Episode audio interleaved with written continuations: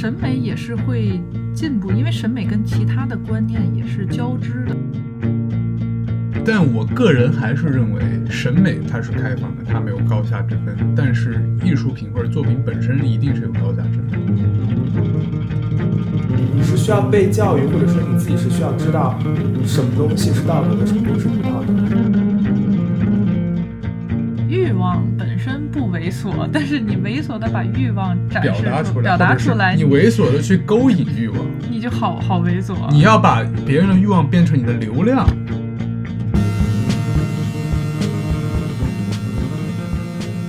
大家好，欢迎收听日间散步，我是 Jackie，我是梁福歇，我是子睿。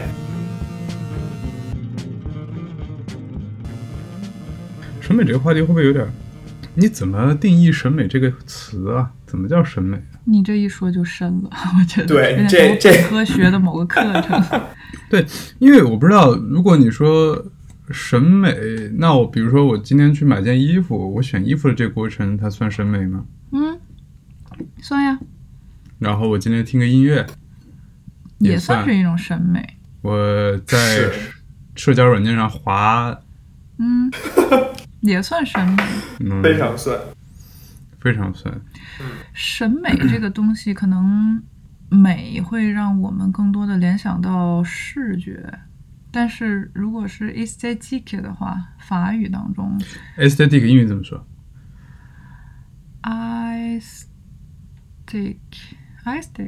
stick，对，它好像多一个，它有一个 a 在前面，我不知道怎么发音那个之类的，那我们就 I 吧。问子睿啊，子睿英文的审美怎么说？我不知道，干嘛选英文考试？因为你不是伦敦腔比较好。对，第一期还没过呢，我错了。第二期，哎，第二期。Aesthetic，aesthetic。所以，反正我觉得审美，如果就是抛出去，我们对美的有可能会有一个跟视觉有关的固有认知的话，那它就可以是音乐，可以是对人，有可能是，嗯，视觉肯定是。那也就是说，你除了你自己之外，所有的非我，就是所有的客体，所有的客观的东西，都可以是审美的对象。我觉得肯定可以啊。嗯，我觉得自己也可以是。然后也是审美、容貌焦虑，我觉得也是一种审美的对这个东西。所以你有想到你的审美小故事吗？审美小故事听起来真……嗯，但我我其实在想一个事情，就是有没有所谓的个人审美和集体审美之间的这种冲突的东西？肯定有啊，我觉得这个东西日常随处可见，或者说个人审美会不会时常是被集体审美给淹没的？嗯，我觉得可能没有一个绝对的个人审美，就除非你是一个完全没有接触过社会这世界，没有接触过其他人的话，那你也没有审美了吧？你还是会有喜好啊。我觉得一个。就是，我没有想象一个从来没有接触过，比如说《楚门的世界》里面的楚门，他有审美吗？他肯定有审美啊！他所有东西都是他没有审美的话，他怎么会其实爱上了女主？但是他有老婆。嗯，OK。但我还是我，反正我总是觉得说是人类，可能我追根结底，我就没有想象一个不跟任何人交流的人吧。我觉得人他就是一个社会动物。嗯，但是我们可以轻易的想象一个事情，就是比如说一个婴婴儿，他被放置在自然环境当中，人猿泰山之类的，他哪怕活不过去，但是从他呃有一些选择权的时候，他其实就会面临选择。我觉得选择就是一种审美。嗯。或者说审美是一种选择吧，我们选这个的时候会承认它更好，对于我们来说，不选它那个就是不美的，是丑的这个样子。我有时候我会觉得审美这个词会不会太重了一点？就像你刚才说的，选择其实审美就是一种选择。当我们去做出选择的时候，我都一定要给这个选择冠上一个审美的这个 title，会不会显得有点儿？就是因为我经常在小红书上看到一个 tag 或者是一个标题，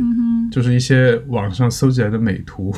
像以前我们我们我们小时候经历很多这种东西啊，就是比如说电视台会经常放一些风景片儿，然后上面就滚滚动的弹幕，请您欣赏张家界风光这种东西。嗯但现在人家不是那个，小红书上人家是审美积累。啊，对我也有刷到过。对我我不知道为什么，我现在虽然想不明白，但是我对这个这个标题有一点儿反感，就是嗯，审美积累，感觉它像一个教育类的东西，就是可是审美其实就是在我看来是需要被教育的，因为审美像我们刚才说的选择其实是审美的一面，嗯而选择的话，你就会感觉有人是是就是被选上，还有人落选。对，但是就是说，像小红书那种情况，就是说，呃，大家都是小红书用户，那谁有资格教育谁呢？但是你说的这种标题，他们其实都是以就是自我审美为审审美积累自居的，我觉得。嗯，只是说被很多人点赞了，然后他后来就变成了一种标题吧。嗯因为审美并不是仅关乎于我喜欢、我不喜欢，我觉得好或不好。我觉得真正的审美应该是不一定要分优劣，而是把合适的东西归到合适的类归，然后给它合适的评判，这个才叫审美。那你这个已经涉及到上升到批评的角度了。对审美，我觉得包含一种批评啊，嗯，我会那么觉得啊。所以你的审美小故事呢？到底？从我开始吗，因为我跟子睿都没有啊。我不知道，我不知道什么叫，或者说审美的启蒙吧，我觉得应该是。嗯哼呃，嗯我我脑海中有一个非常清晰的时刻和一个画面，就是我刚刚开始关注到有美这个东西的时候，嗯，那个瞬间是我大概初一的时候，因为我初初中的时候，我家离我的初中非常近，就是要穿过一个小巷子。然后在有一天中午放学的时候，我往家走，然后那个阳光就啊不对，是下午去上学的时候，阳光大概下下午一点过嘛，就有一点斜了。然后那个巷子里边有一株紫藤树，紫藤萝，它其实那个藤蔓嘛。然后那个是春天，刚刚在那个枯的那个树那个藤蔓上面、藤蔓上面长了一一节新芽出来。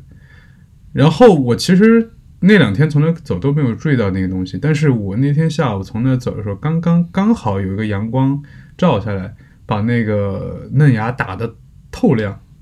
就是真的就是晶莹剔透那种感觉。嗯然后我真的我在那一个瞬间，我第一次感觉到有个东西，我当时不知道那是啥，然后我后来想到，可能就是所谓的被美击中的一个 一个一个时刻。我当时就，你像一个小孩就在那站着，在那看，就在观察那个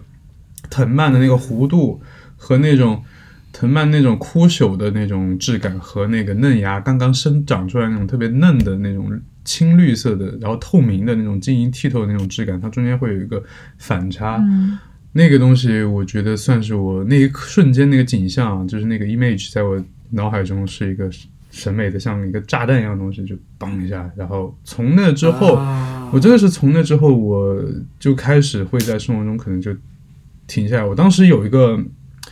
就我很小的那个时候，脑海中会有一个想法，就是说世界上世界上没有丑的东西。嗯我心里想，即使是路上的一滩狗，嗯，你如果把它就是显微镜把它放大，也会在某一个结构里面看到一个美的弧度什么在那个里面。嗯就是我当时小的时候会有这么一个想法，我觉得就是从那根藤蔓开始的的，我觉得算是一个从天而降的审美启蒙吧。嗯，这属于一个自我启蒙。这个嗯这个突然就让我想到了我的小时候，就我本来没有什么故事，但是我可以分享这么一个角度，就是我觉得，就是对于，因为我是一直就是在北京长大嘛，我觉得对于可能，比如说在国内一直上小学、初中、高中，然后你成长的人，其实你的审美更多是对于我来说，至少是从文字开始的，就是因为从小我觉得无论是视觉上，其实大家都穿校服嘛，对吧？嗯然后头发什么的也要相对比较整齐。听觉上，我觉得可能更多是初中以后吧，可能或者小学五六年级之后。嗯然后，但是你首先接触到的，我觉得是文字上面的区别。比如说，我小时候我就特别清晰的记得，就是学，比如说什么鲁迅什么的，你就不觉得它特别美，但是你现在可能觉得这些东西都沉甸甸的，的确是很有意义。但是当时你就可能会，就是被那种什么什么冰心、什么柳永这种，就是文字上特别特别隽永的这种吸引。嗯我觉得，我觉得真的就是每，就是因为这种集体主义的这种，这种学，就是这种从学校出来的的这种，呃，新时这种播吗？这种 新时代的这些孩子，他更多的是从文字上面去，呃，去先找到他认为美的东西，然后去做修正吧。我觉得，可能对于我来说，你视觉上、听觉上的这种这种审美的追求，可能是后面的事儿。嗯，对，这个真的是我小时候语文课最爱看的是语文课那个正课本，我就特别不爱翻开，因为里面全都是那种就是特别伪光正的那种文章。但是，呃，我特别喜欢看那个副册，就它会有一些呃课外书的一些，我不知道你们有没有啊，就是那个语文课本它还有另外一套就是阅读课外阅读的那个选集，他会发，但老师不讲，你可以自己看。我特别喜欢看那个。但是我印象中，呃，就是你说的课文这个东西，我印象中有两篇课文，呃，应该一个是初中的，一个是高中的，有两篇跟我印象非常深刻，我到现在还特别喜欢。一个是真好，朋友送我一对珍珠鸟，嗯哼，你有印象吗？没有，我没学过。冯骥才吧我们的教材应该完全不一样，但是我知道你说的我们没有代沟到那么，有，而地区也不一啊样。冯骥才应该学过。应该是冯骥才，就是珍珍珠鸟，这写的特别可爱，就是朋友送他一对珍珠鸟。我还搜了一下珍珠鸟到底长啥，但他写的就是那个圆滚滚的一个小鸟，嗯然后在一个那个鸟笼里面，但那个鸟笼那个鸟小鸟呢又特别小，它可以从那个鸟笼里钻出来，嗯，然后他又把那个鸟笼放在一个一棵吊兰的下面，等于就是那个吊兰，我当时觉得哇，好有安全感啊！就是你小时候看过那个皮皮鲁鲁西西那个郑渊洁写那个嗯，那节儿嘛，听说过。那个那个那个童话，他有一次就是说那些小孩儿吃了一个什么东西就全变小了，嗯。变小了，然后他们就钻进家里一个盆栽里面，在里边就是像露营一样，然后就一颗大米可以吃好久那种。我当时觉得哇，好棒，特别喜欢那一篇。然后后来我看到冯骥才冯骥才那一篇，我就觉得哇，那个就好，也是同样的感觉，就是很有安全感。一个小鸟在一个由吊篮盖起来的一个呃这样的鸟笼里面，但那个鸟笼又不限制它自由，它是可以钻出来的。嗯我觉得特别可爱。那可能前两篇就是鲁迅的东西，我不说鲁迅不好啊，伟大的文学家和思想家，但是 对于一个小孩来说，嗯真的就是 一个一只小珍珠鸟，它会更打动你的那个幼小的心灵。然后是高中有一篇，就是我真的是纯粹被那个文词所吸引的，是《阿房宫赋》。嗯就是什么盘盘烟、圈圈烟、蜂房水窝、初不知其几千万落这种词一出来，我觉得就虽然它后面就是各种这个骈句排比，然后它其实是一个讽刺文章，它是要借古讽今怎么讲，但我完全不 care，、我就觉得它的那个明星盈盈，开庄进也，绿云扰扰，书小还也，哇，写的太美了，就像一个仙境一样。呃，就是你远远看着那边很遥远的这个宫殿里头，就好像有一些星光在闪烁，其实就是所谓的美人们在用镜子在化妆，然后反射了一些光，然后绿云扰扰，书小还也，他们在那个梳头的时候，就好像有一绿色的云从那个里面出来，然后渭流长溢，气之水也，所有这些东西我觉得特别漂亮。嗯等于等整个我的初高中结束之后，我只只记住了这两篇课文。当然，可能别的一些也在我脑海中留下了一些印象，但是我能想起来的可能就是这两个。嗯。但你刚才说到鲁迅这个东西，其实我属于是比较爱看鲁迅的那种，因为并不是一开始我看到鲁迅就觉得哇好厉害，嗯很喜欢，而是我上小学五年级左右的时候，当时过生日，然后有一个同班同学，我们很好的朋友，他送我送了我一本呐喊吗，没有没有，也不用这么的 那种，送了一本那个《朝花夕拾》。然后然后闲来无趣，反正我就翻了翻。但小朋友可能也还，虽然课文里会去教他，其实有在讲什么，它代表了什么，象征了什么，但是我觉得我的关注点不在那上面，只是读完了觉得很有趣，嗯。然后很多形容我觉得哎挺好的，然后就还蛮喜欢鲁迅的。你让我从现在，比如说从一个文学批评的角度来看鲁迅写的东西，其实真的写的很妙。有的就是你说的文字上的一些东西，嗯。我其实特别喜欢他就是茶的那一篇，在海滩嗯。的那个西瓜田里，那个、嗯，那个少年拿着嗯，拿着那个三叉戟去插那个茶的那个，嗯其实写的很妙。少年闰土。对，少年闰土，少年张杰，少年张杰，但是鲁就是我其实很喜欢鲁迅和包括应该是跟他同年龄同年代的一些呃写文字的人，我喜欢他们中文当中的韵律。因为那个时候的中文其实和现在不太一样。对，即使是因为当时看了一些看完那本书之后嘛，因为时不时的还是要写作文，在尤其在上初中的时候，就会被鲁迅的文风所影响，写的一些东西呢，就是也会变成那种白话文初期的那种，其实很多是错误的，或者我们现在不再使用的方式。那不叫错误啊，那叫通假字。对对对对对对，行行可以，好的。但这不反正不能叫错误这也不正确啊。当时我老师就跟我讲说，他这种文风它是有一个时代性的，嗯你用在你用在现在的话，其实它就是错误的。你在当时的话是可以，但是你毕竟并不活在那个年代，所以不要再这么写东西。我觉得他说的很有道理，然后所以我没有在不妨碍我复古吧？嗯，我觉得像像对鲁迅的这种复古的话，尤其是在九年义务教育阶段，可能你要先学会走，再去跑。呃，是我其实觉得有时候看当时的那种文章，不管是鲁迅还是萧红还是沈从文这些作家，会有一点像现在偶偶然看到一些日语中的汉字词的那种感觉，嗯就是有一种疏离感，但那种疏离感的话你觉得很美。比如说之前不是特别流行日语一些词汇叫什么“木漏之日”嗯这种东西，其实可能在日语日本人眼里看来就非常非常口语很，平常但是你放到中文中，好像就哎，好像觉得哎挺妙的。但我就想到，就比如说萧红，萧红写的文章特别奇怪，就是你以现在的汉语来看，我印象非常深刻的是，他喜欢说，呃，嗯比如说我们说过了很长时间了，对吧？嗯他会说过了一个很长的时候，嗯过了一个很长的时候，他会这么去讲这件事情。我们现在看觉得特别生硬，像一个外国人写，但是你现在看那种生硬，会有一种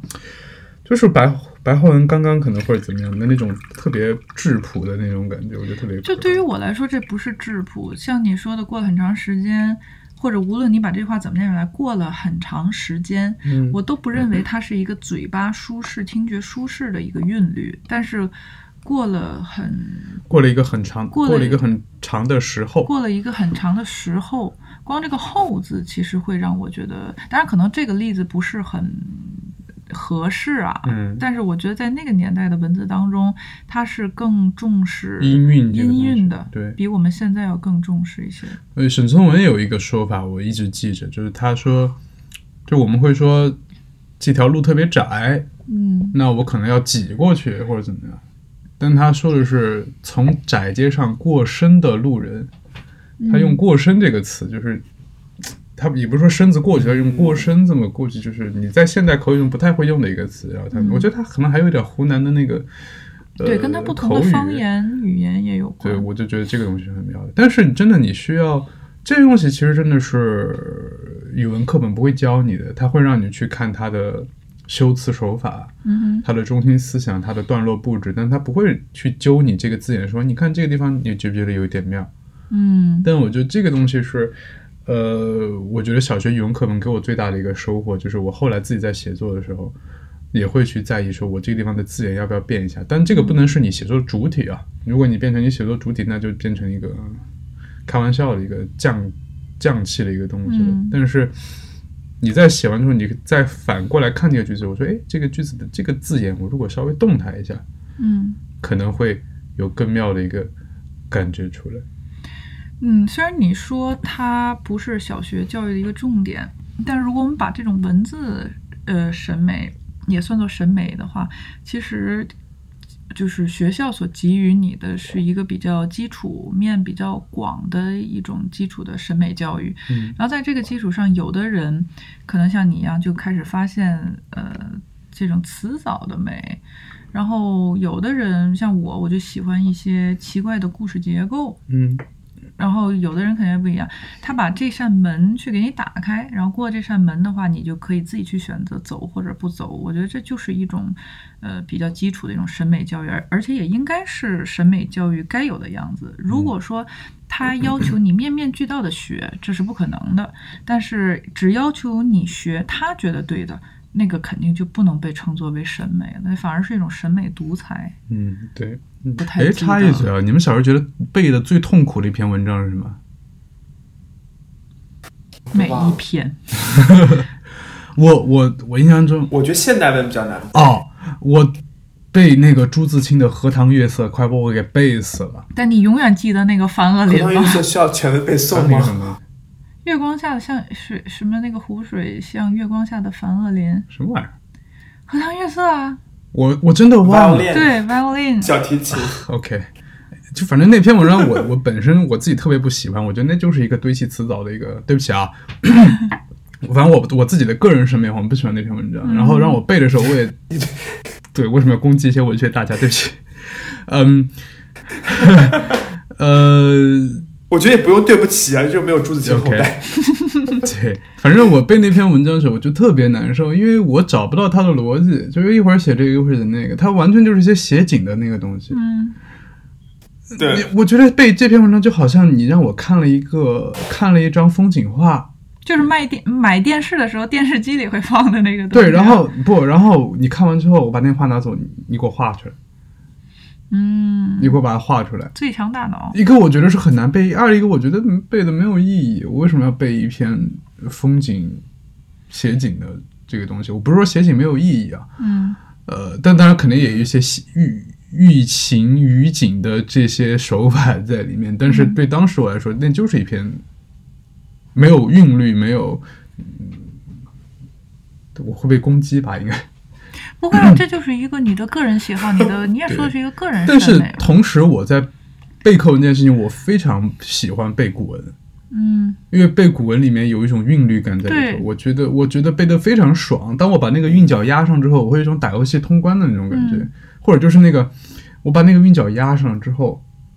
我有一种玩俄罗斯方块儿嗯，那个对刚好卡在那个地方，好爽。我刚才想到也是，我其实想不起来我最讨厌背什么，但是我能够还能记得我背的比较轻松或者我很喜欢的就是那个寻寻觅觅、冷冷清清、凄凄惨惨戚戚，哇，这个读出来太舒服了，在嘴里头。，我至今都觉得真的舒适。而且你有没有发现，就是你 有没有发现，就是这几个韵你一拿出来，就是汉字的韵真的是有画面感的。嗯。就是这种一七一七韵，嗯。就是一的这种声音，嗯。就是特别小的那种东西，比如说嗯。凄清嗯，这种感觉，或者是凄凄惨惨戚戚这几个全是这种感觉。对，它甚至是有温度的，对凉凉的那种然后你会觉得它是一个尖锐的，或者对是凉凉的萧瑟的那种，特别薄的那种东西，衣服的衣的这种感觉。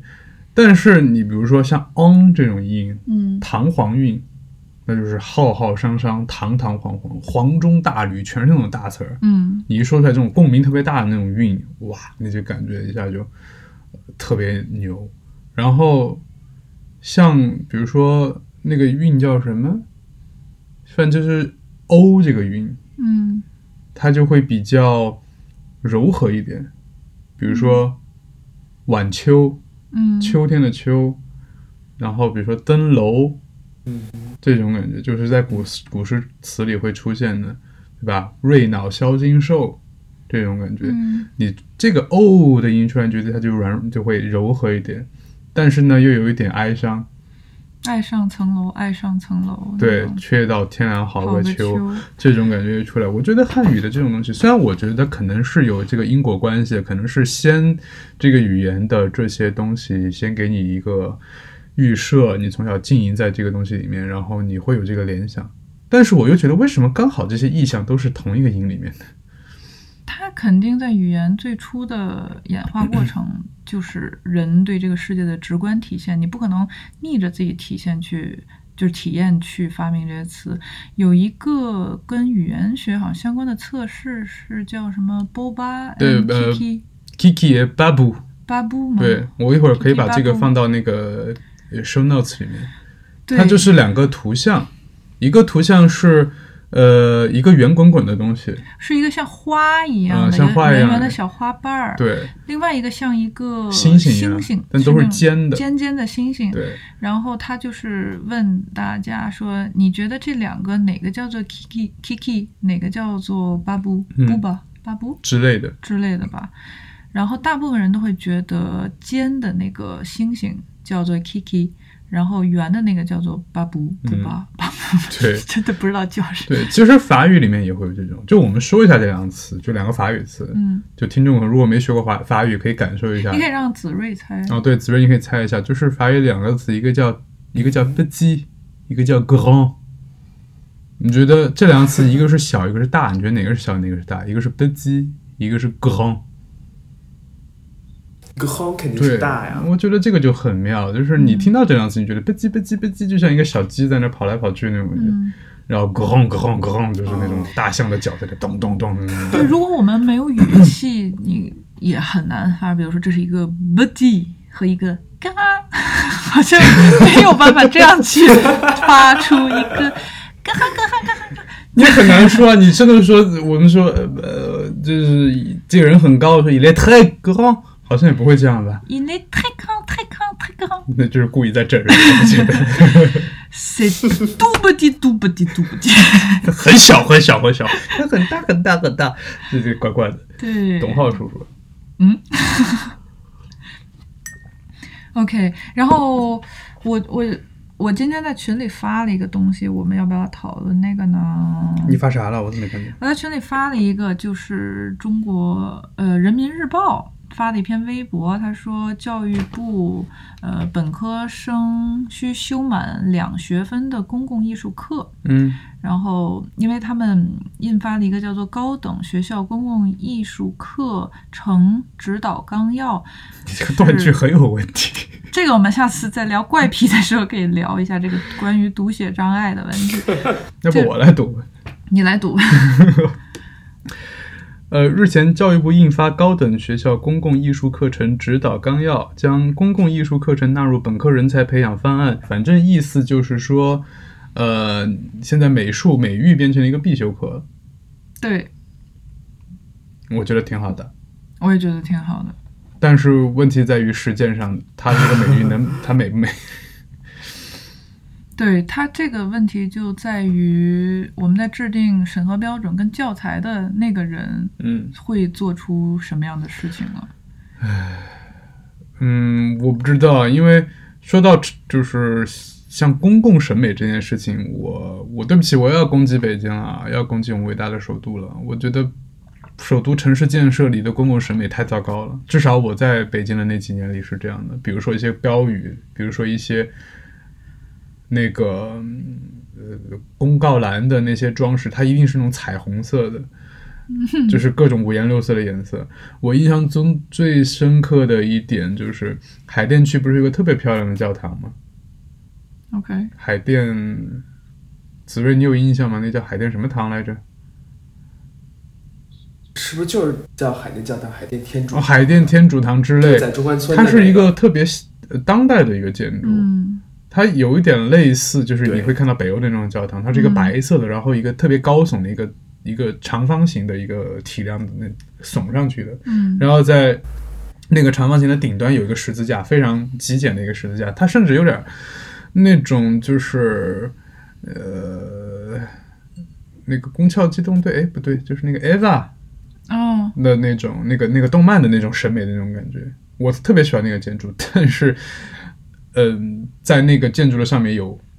非常中国特色的五个红色的大字“海淀天主堂”之类的一个东西，整个把那个建筑就整个毁掉，真的就是整个毁掉。嗯，我不知道，我我我我一直觉得审美这个东西为什么这么重要？就是说，当一个一个地区一个地方它的审美太糟糕的时候，你嗯那就是正好我们问你们两个一个问题，我们来讨论。也正是我看到那篇嗯微博，嗯想到的，就是虽然我觉得它是一个很好的事情，但是你们觉得审美应该被教育和规范吗？怎么说呢？如果我觉得首先，你先说，呃，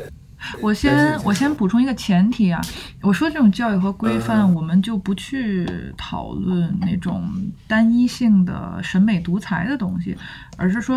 呃，嗯你学音乐，它有些音律，然后认五线谱或者什么的；你学数学，它一定会有公式，也就是所有的教育都会给你一定的规矩性的一个东西。然后或者说有一些呃 method，他们自己的那个方法论方法方法论对。那审美这个东西是否要用同样的东西、呃同样的方式去铺陈到大众的这个层面？我觉得是这样，我觉得首先是非常值得被教育的，因为我觉得被教育其实意味着你有一个机会去接触到这个东西。因为其实现在我觉得很大问题是，对于大部分人来说，他们并不认为这个事儿很重要，他们都不去想这事儿，嗯所以他们自然也就你如果有被教育的机会，首先第一个你能接触到这方面的东西，哪怕他给你灌输的东西其实并不从某从另另外一种角度并不一定是美，但是他给了你一个这个思考的机会吧，我觉得。其实我觉得从这个角度讲，我是很支持，呃，至少它纳入到这个我们的这个整个必修这课程当中。等于是把这个东西的重要性给提出来了。嗯，嗯确实对，嗯，但我的考虑是说，呃，我会觉得审美它需要教育，是因为我觉得审美在某种程度上它联系到道德这件事情。嗯，当然，我说这个道德不是什么伦理道德，就是最基础的人类的那个伦这个道德的这个这个东西，一些价值观的一些东西。比如说，我们其实会看到一些，虽然这么说有点，当然所很多人都会说，就是你这是在 judge 别人的个人审美，但是你不得不承认，有一些审美它是有一些扭曲的，它是会对一些东西造成危害的，比如说恋童癖，嗯。比如说，呃，一些会伤害到他人的一些呃 sexual abuse 的那种，对这种东西。那我会希望说，如果你要进行一个审美教育，这是一个很好的事情。那他要做的其实不是说我规定你的审美是什么样的，而是进行一种引导。呃，我觉得其实它会有一点像，我其实很喜欢当时我们的那些语文教材，他就是把很多的东西、文体、很多的那个那种主题都给你放在里面，它甚至还有那种补充的那种教材。他说你可以看，然后你自己去选择。他是，但他当然不会在那个里面放一些这个萨德的一些文章，但是萨德你之后可以自己去看。我其实挺喜欢萨德这些东西的，从另一个角度啊，嗯那嗯，呃，但是他一开始得给你一个引导。萨德东西很妙，很妙的，是是是，我们下下一次可以再深入谈这个东西。对对对，呃，我的意思就是说，当尤其是在你的整个个人的这个人格和价值观这样的东西和道德感在形成的过程中，还是尤其是审美，我觉得审美在很大程度上是联系到道德和价值观的。嗯那这个东西一定是需要一定程度的引导的，它需要把你引导到一个至少不伤害他人的嗯一种东西上去。那这样你再去看这些呃可能会有一点涉及到人类道德底线的一些审美的一些作品的时候，你可以保持自身的中正和理性去观察那些东西，而不至于说说一下就被它带偏，嗯，或者说被它带到一些比较精神污染的地方。嗯你记得我们当时看的那个那个 Cabinet of Curiosity，那个叫什么来着？什么的奇妙屋。珍珍奇柜什么之 对对类的对对之类的，我不知道那个中文嗯叫什好么。奇的小，就第五集里面，如果大家看那个剧里面，他就在讲这件事情，有点克苏鲁，就是他看了一个画家画那种奇奇怪怪的画，然后他就被精神污染，然后整个人生被毁掉。虽然没有那么夸张啊，这是一个极端的一个嗯。情况，但是我还是觉得说你在审美最初期的时候，呃，就比如说你拿我来举例子，得亏我当时的审美启蒙是一个阳光下的嫩芽，如果我的审美启蒙是一个 特别糟糕的阳光下尸体，之类。要怎么极端吗？你我觉得很难在阳光下看到，在上学的路路上，在阳光下看到一个实体。半透明的发着青紫色的皮肤之类的那种。对，对，我觉得，嗯、确实是这样。就像我们一直都会说三观啊、这个人受过良好的教育、家庭教育、社会教育、自我教育等等的学校的教育都包括在内，它有很好的三观，它有很正的三观。那其实，呃，关于审美的教育，就是让你有一个比较正的审美观。嗯因为嗯，这个任何的这种艺术作品啊，或者是什么东西，它都有好有坏，而且它会有一个灰色地带，这是我们经常常见。会见到的情况，就比如说这个话题、这种表达和这种审美，它是争议性的。那我们在艺术当中是不是可以去展现它？如果不能展现它，那你就剥夺了艺术的自由。对但是如果你展现它，那它可能就会变成有害的东西。那我们只能去靠一个正确的、正正直的一个审美观，然后你就可以自己去把 坏的东西去避掉。对对对，我觉得这个是非常重要的一个事情，就是我们当我们在说要去规范艺术，或者说去减少所谓的艺术对大众的伤害的时候，我觉得你要做的不是去限制艺术，而是去让大众有一个中正的审美观。嗯就是当他看到这样一个东西的时候，他呃会去思考，他会去想这个东西它对不对，它适不适合我。我如果看到这个东西，我要去吸收它哪个部分。如果这个东西它会影响我，我要把嗯哪个东西去掉。或者至少你要自己能够有一个评判，就是你要知道这个东西它是毒性的，它是一个 toxic。对我我可以见到它，我可以摸到它，但是你要知道它是毒性的。对，你比如说我自己看到达利的东西的时候，嗯我之前跟你说过，我特别不喜欢达利的画，但是我的审美是可以让我看他的那些技法什么的那些东西。虽然他的一些呃主题会让我觉得非常的厌女，非常的物化女性的那些东西，甚至有一些猥亵，比如说那幅著名的嗯什么处女以她的贞洁之脚哒哒哒哒那那幅画，哦我特别不喜欢那幅画。但是你不得不说，那幅画的构图和它的奇思妙想非常奇妙。嗯非常一流。但是我不会妨碍说别人说喜欢这幅画，但是我还是觉得说，你如果能够从里面分辨出一些你喜欢的或者你不喜欢的东西，然后你有可以讨厌它的同时，你也可以赞美它的一些这个好的地方，我觉得这个是审美的一个很重要的，或者我觉得审美它必须是一个理性的东西。嗯嗯，你对美的感受应该是感性的，但是你所谓审美嘛，你有审这个东西在里头，审慎的这个这个态度在里头，或者是 critic 这个这个批评的这个态度在里面，他必须要求你有个理性的东西在里头。是你说到那个，我想到一幅画，但我要查一下 origin 的吗？啊，对，那个《世界的起源》，对，那是谁画的来着？《世界的起源》？呃，库尔贝，呃，对对，顾荷贝。嗯，那你刚才说达利的那个，我就立刻想到了这个《世界起源》。对，《L'origine du monde》。对 L'origine du monde。然后大家感兴趣的话，可以可以去去查一下查一下《世界起它是源》。它是一个毫无掩盖的，就是一个正正中的一个中心视角，看着一个一个女性的器官。对，然后这个东西，如果你没有一个审美在里面的话，它其实真的跟某些小网站上的那些广告就没有区别。嗯，甚至包括在呃 Facebook 开始大力用 AI 去判断敏敏感词和那个呃不好的不良图片的时候，那幅画是这幅画直接就被屏蔽掉了。对，然后当时就很多人站出来去反对这个 Facebook，就是说就简直是荒谬嘛！你把一幅世界名画给直接当做一个很猥琐的东西，你给去掉了，嗯，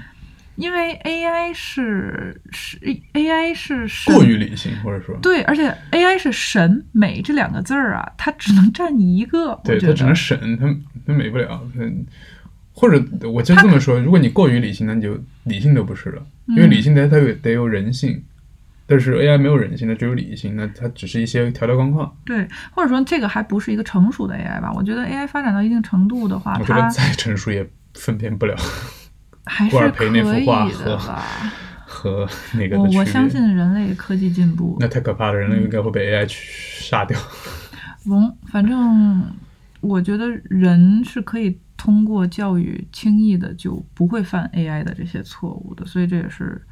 呃审美教育、审美观的建立的一个很重要的一个原因。对，也就是说，我为什么会觉得审美跟道德有一个，呃尤其是跟社会当时现实有一个非常紧密的联系，是马奈那幅《草地上的午餐》嗯嗯，那幅画，我觉得就是一个很典型的例子。就是你如果，呃，我到时候也把这部分放到 show notes 里面，它就是一个西方古典绘画中非常。马奈也不算古典绘画，嗯有点接近印象派了。我觉得派对，嗯就是西方整个绘画传统中非常，嗯、典型的一直经久不衰的一个主题，就是人的身体。你不管是大家如果去卢浮宫看到的维纳斯、胜利女神，都是裸体的形象，那是一个非常圣洁的神的身体。维纳斯诞生等等等等，古希腊、古罗马的雕塑都是嗯赤裸的。嗯但马奈的午餐里面是前景是有一位女性，她半卧在地上，嗯然后后景有一个池塘，然后有一个也是女性的裸体在那边，可能在水里嗯找一个什么东西，可能弯腰在水里嗯摸那一个、一个姿态。如果仅仅是那两具身体在那样的一个自然环境里面，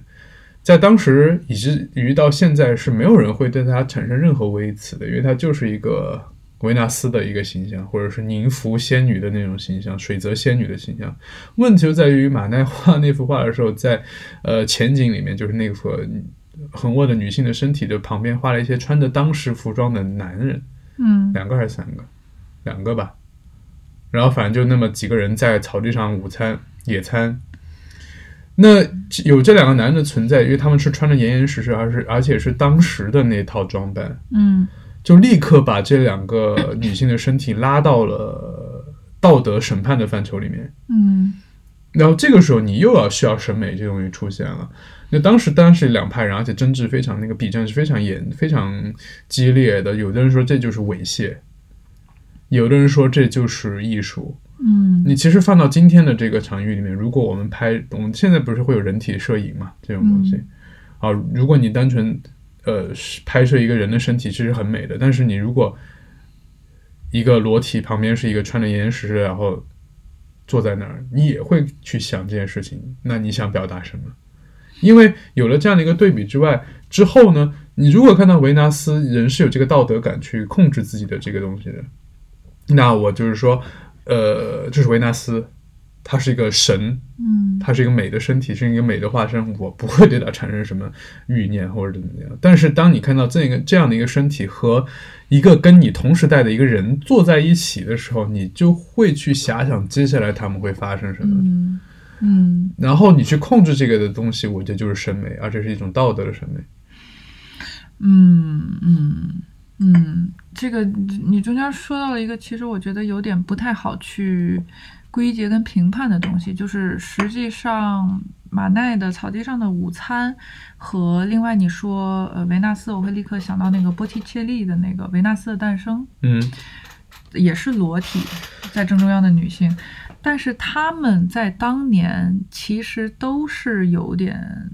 就是有一点点那个韵味的作品。嗯，它不是真的绝对的一个呃正大光明的东西，嗯。因为嗯马奈的《草地上的午餐》，虽然我们现在可以见到它在一个博物馆里面，然后放在很重要的位置，然后不会有人去说哇裸体啊什么的，但当年它是更倾向于被个人观赏。放在自己的观赏房间，然后包括维纳斯的诞生和另外几场波提切利的作品是赠送给，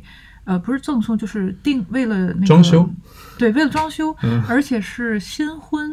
的房间，哦然后还是女孩的嫁妆，催情的那种。它是有一定的私密性的，嗯，它绝对不会放在一个正堂里面，放在教堂里。对，教堂里你不能这样，或者皇帝就是去去去什么接见官员的地方，你后面挂一这个，其实还是不太合适的。嗯但是，呃，那是当年的审美，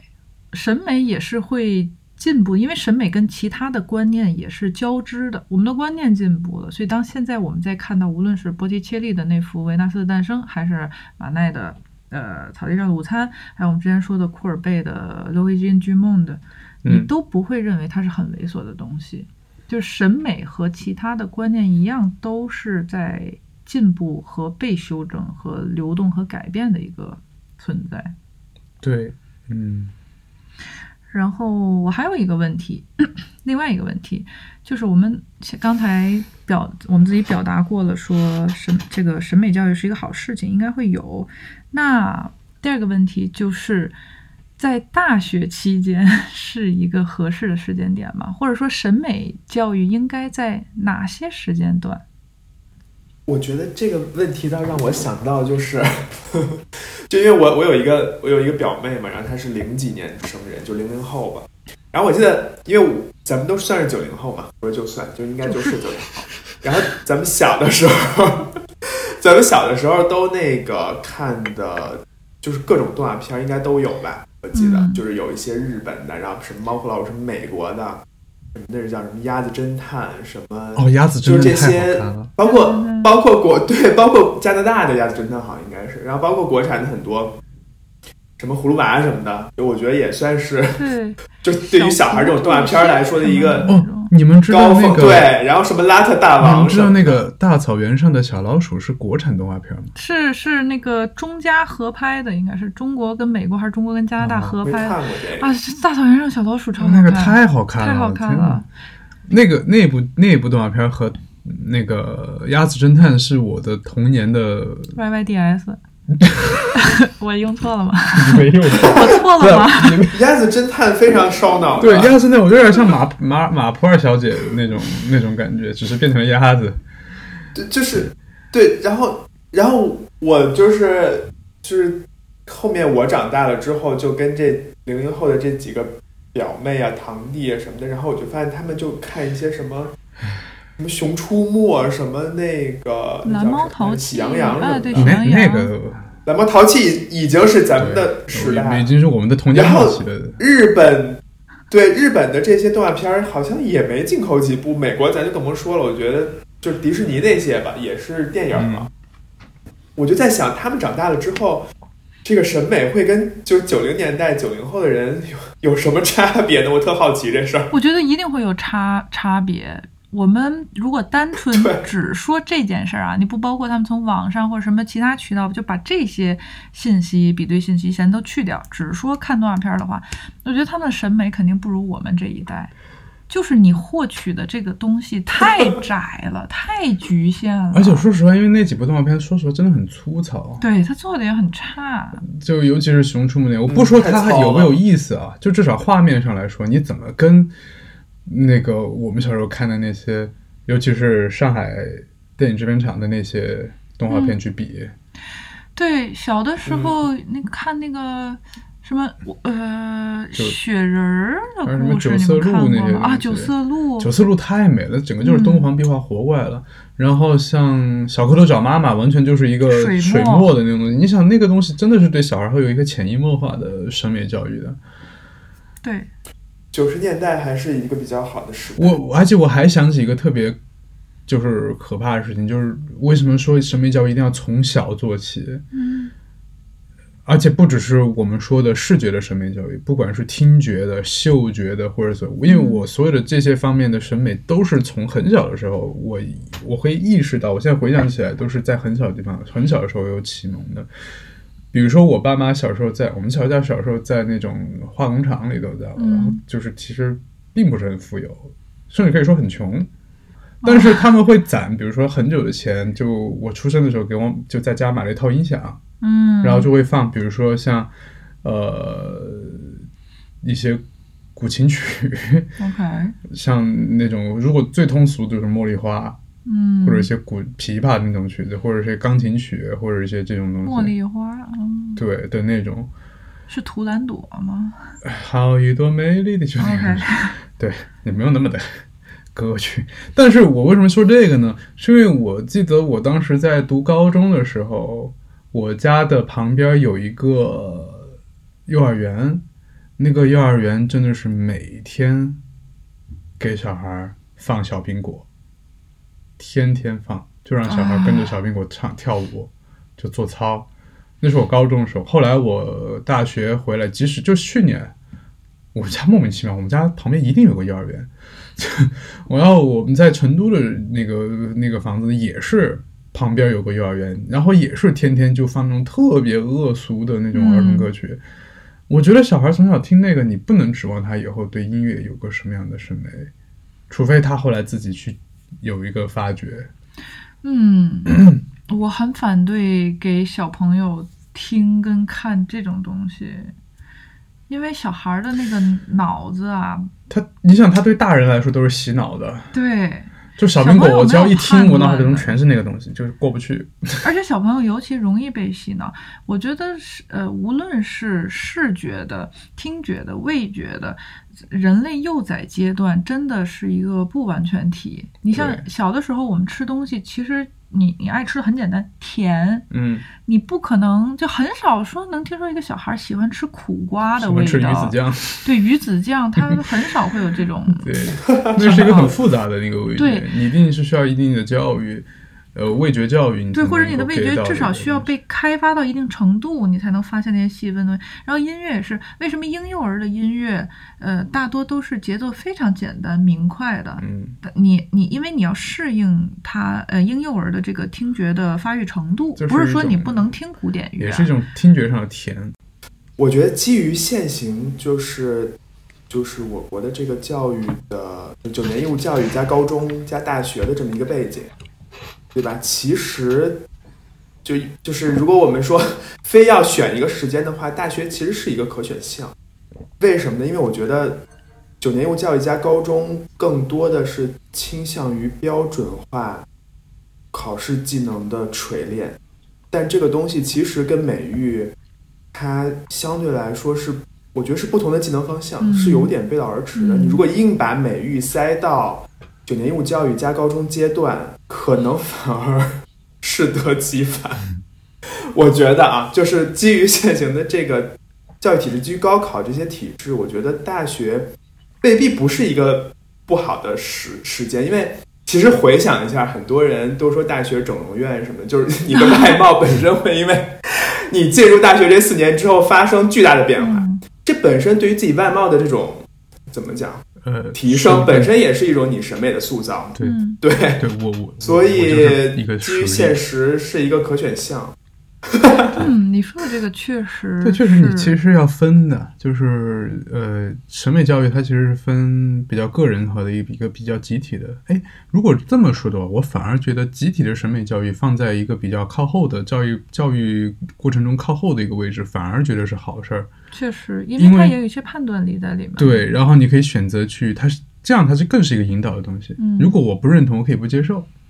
而不是在小的时候就被框死在那儿。但这样反过来就要求，我觉得是在家长或者说这个小孩本身，你不能说所有小孩他都自己去审美觉醒。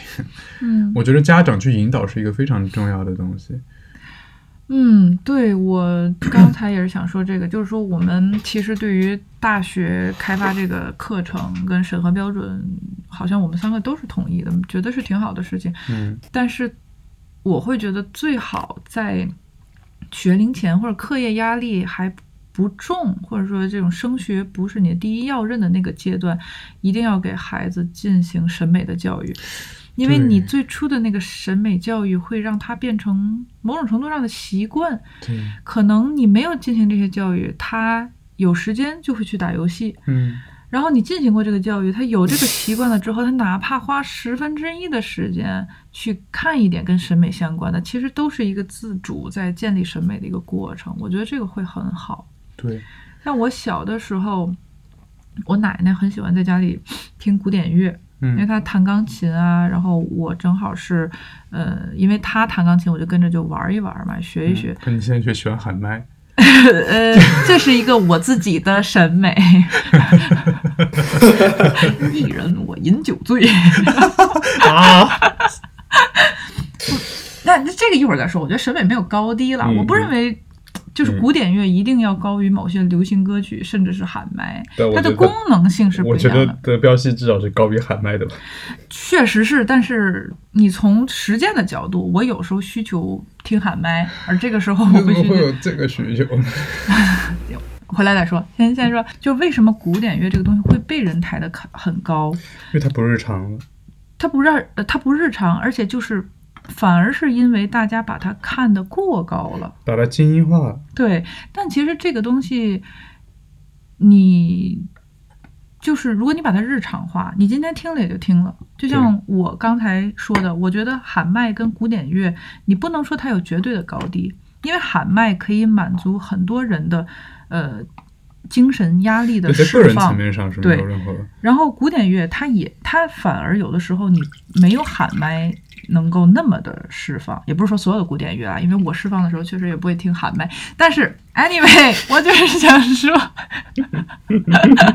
你不用再解释了，我已经想好这一节儿的这个标题就是 Jackie 喜欢喊麦。我其实不听喊麦，只是因为你们说，只是因为我听大壮嘛，就出现了这个大壮有什么？算了，不了解了，不要细节。就是那个 Stop。差，我可以唱的，差一步美满就更换了床单。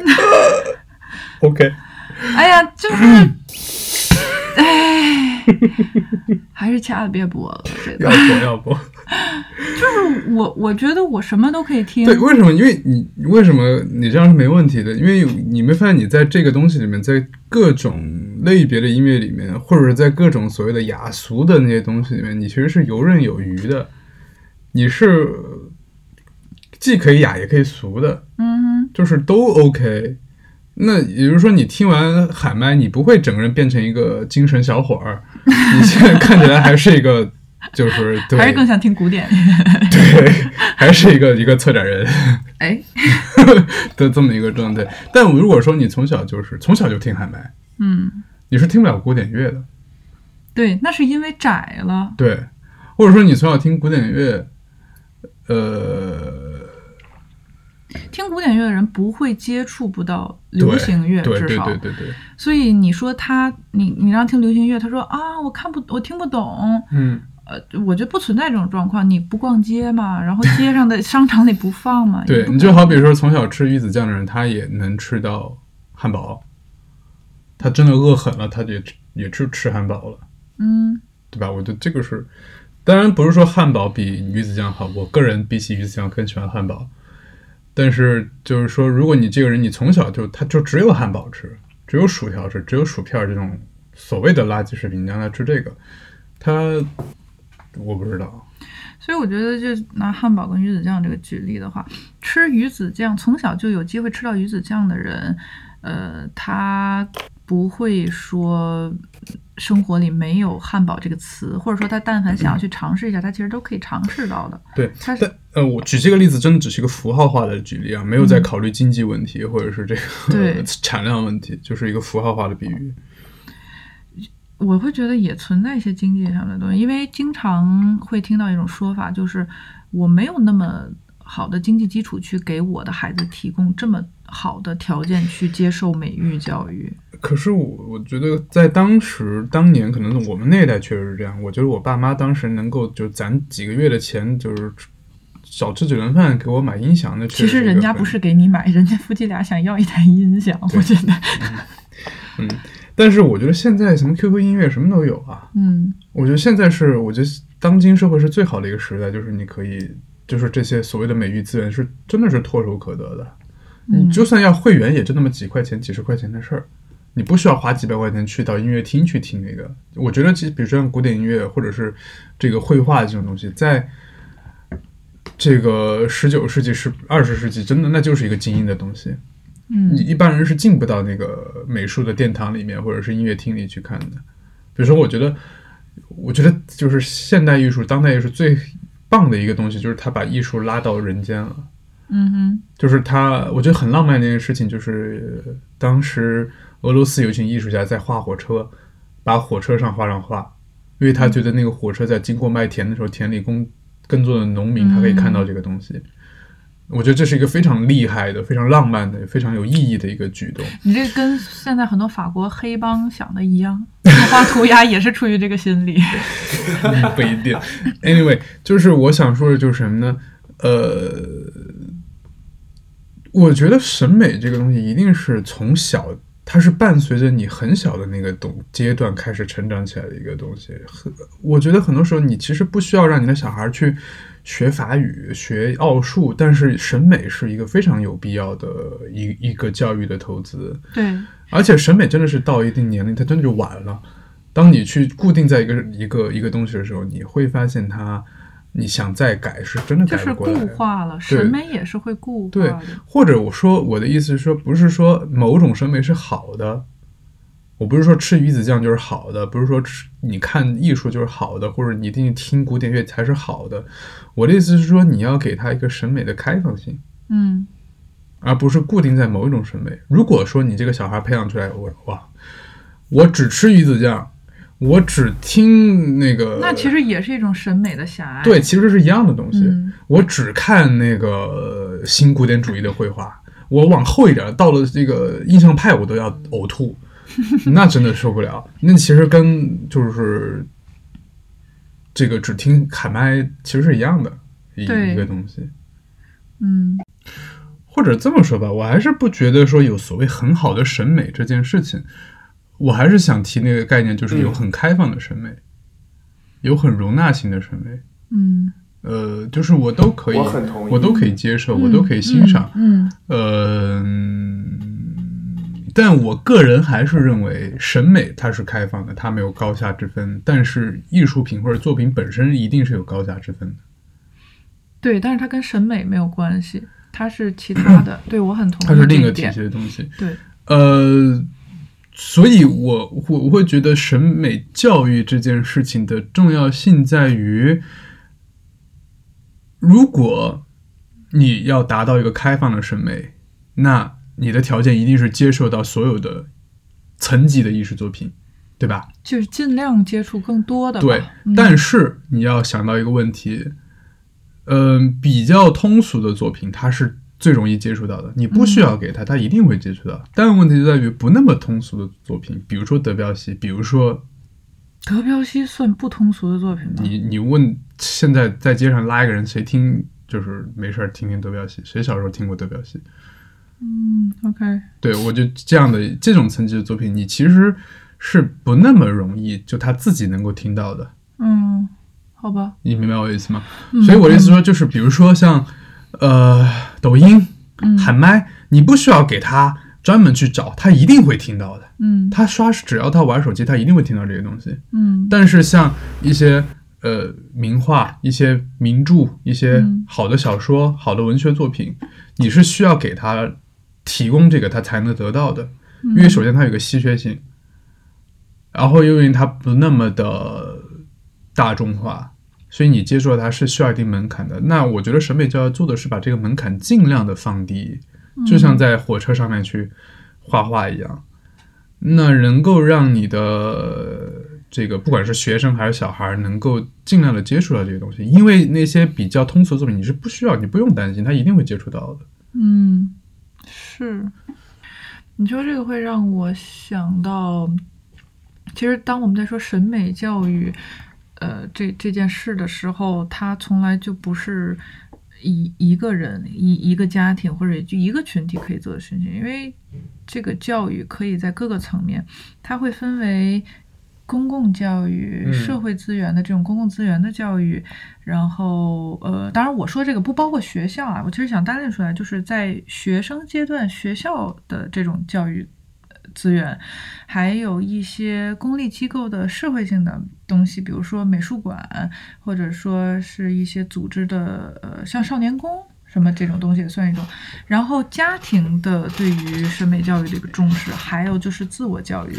对，其实，在各个层面你都要去去推进审美的这个东西。对，因为我其实觉得审美教育真的是一个，或者说审美这个东西，或者说美这个东西，它真的是无孔不入的，在任何一个地方都会出现。那我们刚才其实说了更广义的审美，我们现在回到你说的那个叫做什么审美自我培养、审美积累。啊，的那个事情上，子睿，你刷小红书吗？你会看到那些，比如说关于化妆、呃穿搭被网友评判为哇很很好审美的人吗？我原来会，但我现在基本上不太会刷刷小红书。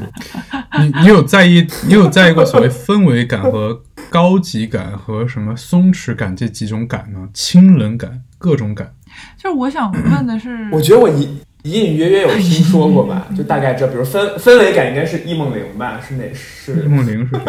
是这部？你不知道易梦玲吗？你刷不刷小红书？梦玲我知道是一个拍照片的女的，不是一个氛围氛围感美女的一个概念。？OK，嗯，OK，对，就是我这个这个属于我们说的那个审美的范畴嘛？就我们刚才讨论那些审美，包含这个东西，因为对你其实是你发现审美积累，你看到这样的一个标题，你点进去，它常常下面的那个 tag 就会标注氛围感、松弛感、易碎感、各种感。就是我发现现在大家可能在描述这些东西的时候，它的形容词是很固定的。如果你看到一个比较模糊的主题，不是特别明，主体特别不是不是特别明确的一张照片的时候，你会说它很有氛围感。嗯比如这些动态的一些就是生活碎片。比如说，当你看到一个人，我觉得嗯，我觉得小红书这个软件真的有点定义这个二零二零后的审美。就我觉得不同的时代有不同的这个 审美主流，但是我觉得小红书其实是它这个平台能够非常影响到，我觉得二零二零年之后吧，至少是，因为它其实是一种只给只给型审美，就是它非常明确的给你一个 tag，告诉你这是什么什么感，然后那是什么什么感，就非常就是打到你脸上的那种概念，然后让你就能够快速的 get 到当下流行的是什么。我觉得这是小红书的这个对当代审美的一个贡献也好，或者是塑造。对，它是一个指向性的一个对一个东西，它会告诉你什么东西是最流行的，什么东西是高级的，你应该去学习一个什么样的审美，你应该做到一个什么样的东西。呃，你觉得这种东西它算是一种审美教育吗？就是我觉得我有一个比较基本的观点，就是审美它是就它在公共领域，我觉得它其实算是意识形态的一部分，就是它其实跟你传播的内容，然后跟你想传播的，就想你想塑造的这个对象，其实是完全相关的。我觉得小红书其实就是怎么说呢？就是这个这个新经济之后，消费主义盛行了之后，在这样一个经济背景下出现的这种啊、审美平台和审美现象。哎，那你怎么定义所谓的消费主义呢？或者说，消费主义就是也不是消费主义，就是说，啊、物质极大丰富了之后，我们的物质已经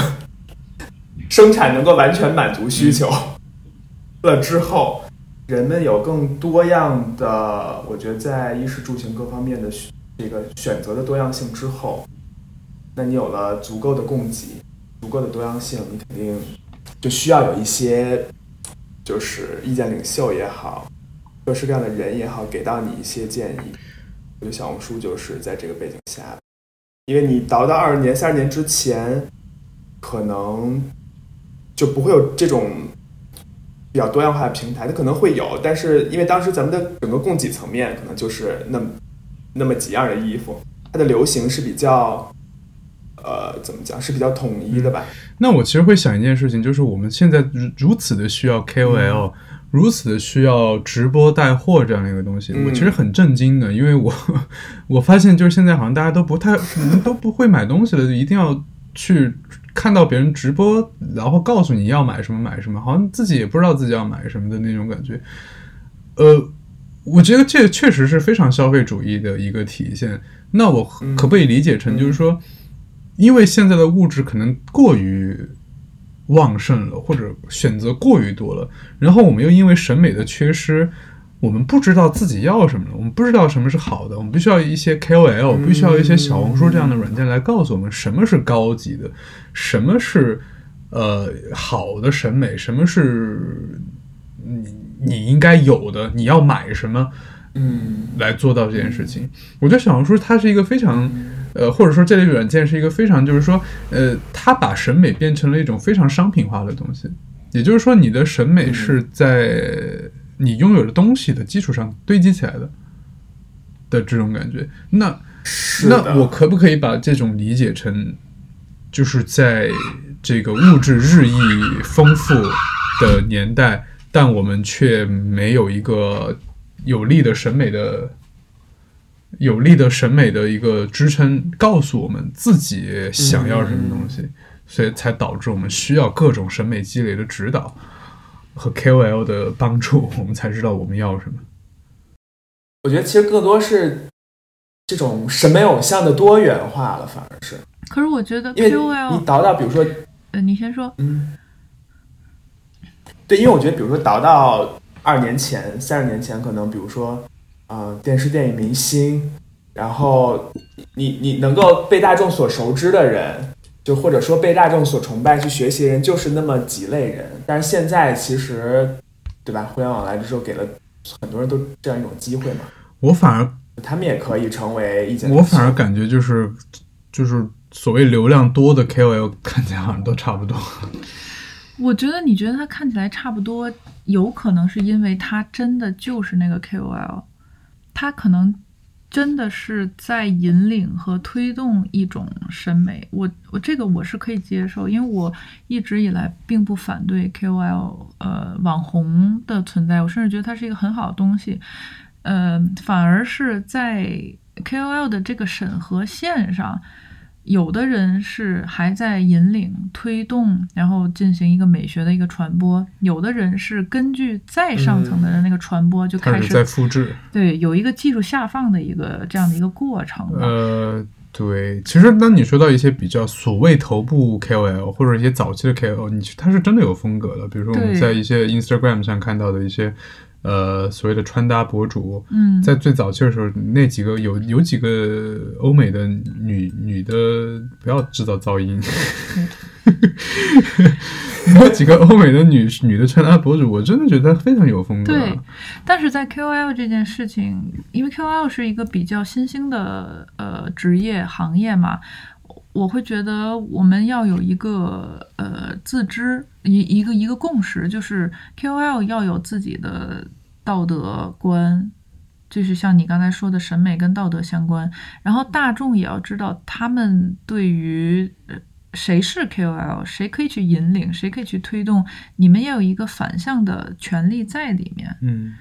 呃就是不要被 KOL 所呃盲目的引领，也不要去盲目的追随 KOL 的引领，就是有一个双向的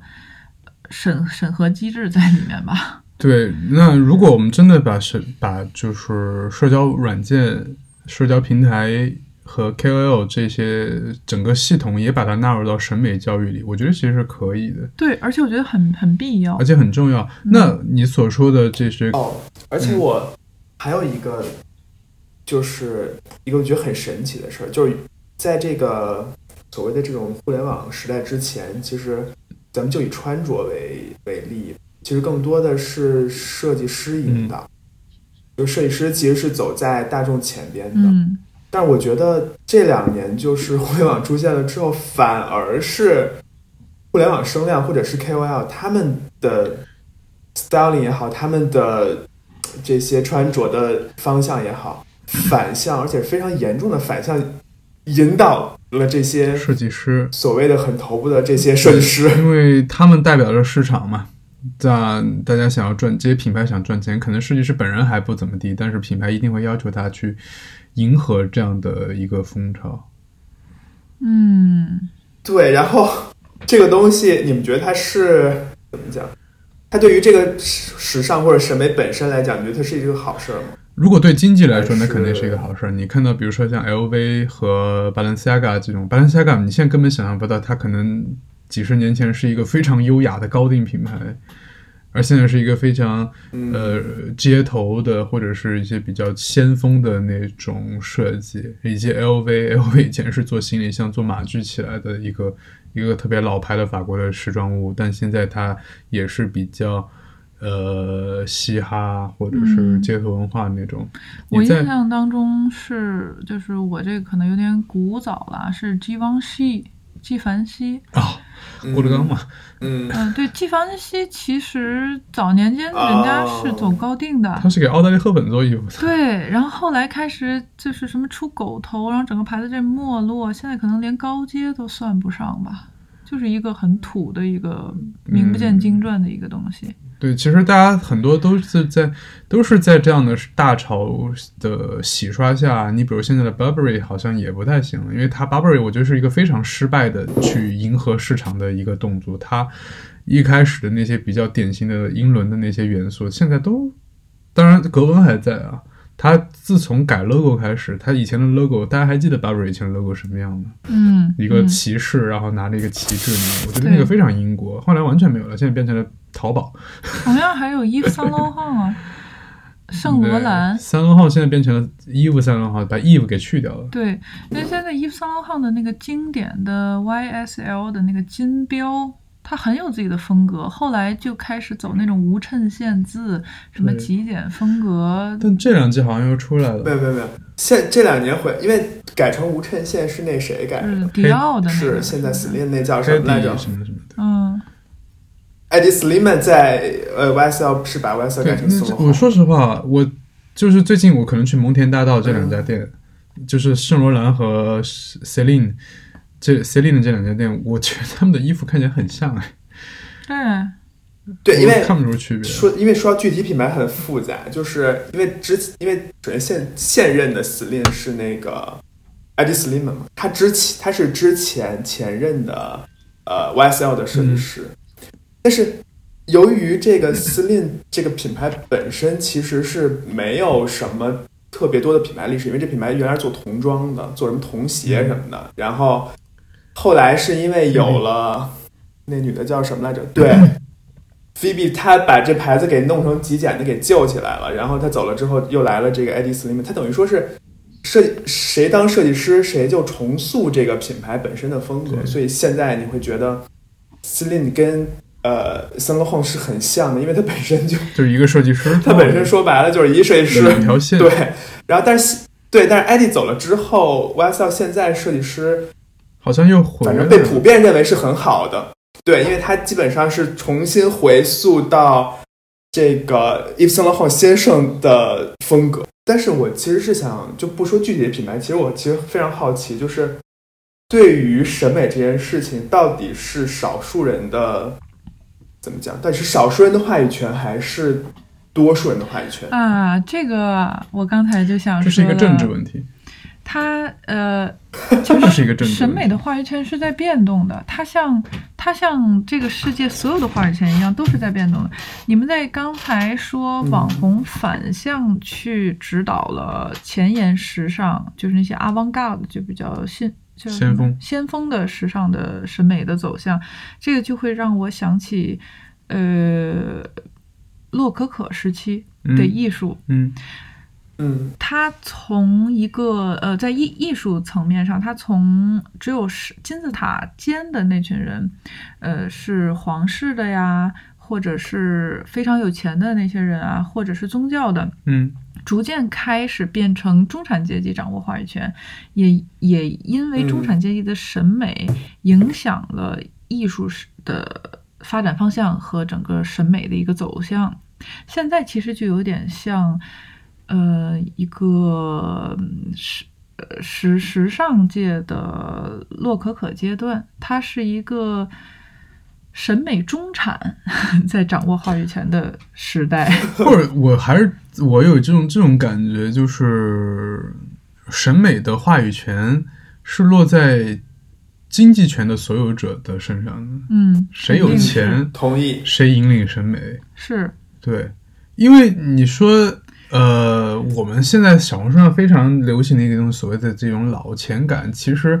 也是一个很小众的东西。因为现在老钱他虽然有钱，但他没有那么有钱，他肯定没有暴发户有钱，他肯定没有就就是广义的老钱啊。对他肯定没有什么 Kanye West 那些人有钱。嗯，对，那现在流行的一定是 Balenciaga 的那种风格，对一定是当今的 Louis Vuitton 的那种风格。对，那而这些就被我称作为审美中产，不是中产审美，嗯而是就是在审美这个层面的中产阶级。